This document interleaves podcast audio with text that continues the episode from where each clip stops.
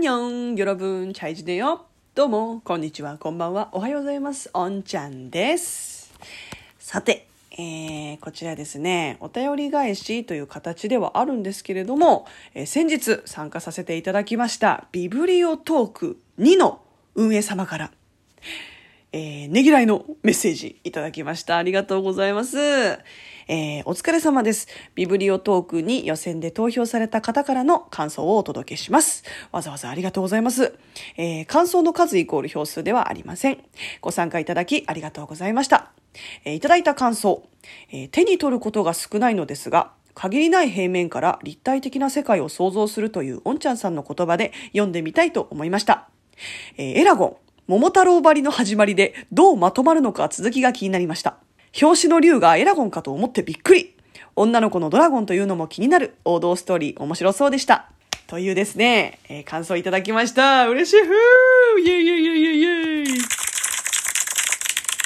そう、あの、改めてですね、ちょっとあの、残念ながら、私予選で敗退してしまったんですけれども、本当に素晴らしい企画に参加させていただいて、本当に楽しかったです。あの、そもそもビブリオトークという、あの、こういうイベントがあるって知ったのも、えーマナさんから教えていただいたのがきっかけだったんですけど、もうね、本当にいろんなね、方が紹介されてる本、マジで面白そうで、あの、実際私も、これ読んでみたいなっていう思うものとかね、買いました。すぐ、すぐ触発される。でもね、こうやって自分のね、好きなもの、推しをね、こう、あ、いいなって思ってもらえるのってね、本当に本望ですよね。それを紹介した側としてはね。私は結構自分の中での課題だと思ってて、こう、なんて言うんですかね。何かを誰かに紹介するときに、どうしても、読書感想文とかでもありがちなんですけど、あらすじだけを伝えがち。なんかその、なんだろう、この作品はどういう作品で、こういうこうなんですよ、みたいな。で、だけど、まあ、それを伝えるっていうことは、別に、それをね、誰かがそのあらすじ読んじゃえば済むことだし、わざわざ、その作品を進めたいんだったら、あらすじを紹介する必要ってなくないってね、長くダラダラしがちなんですよね。で、今回は5分にまとめてくださいという課題だったので、あ、5分って結構、これは勉強になるし、かつ自分への挑戦だなと思ってやらせていただいたんですけど、まあでも、自分としては割とうまくまとめられたかなって、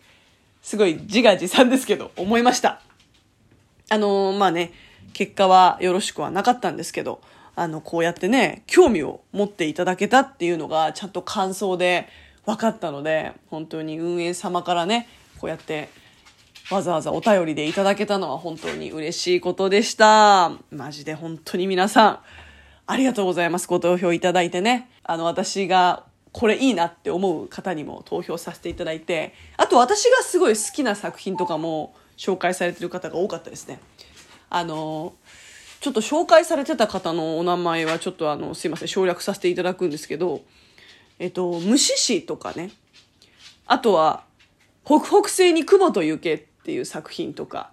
うわ、それ私もめっちゃ好きってものを紹介されてる方がいて、共感がすごかった。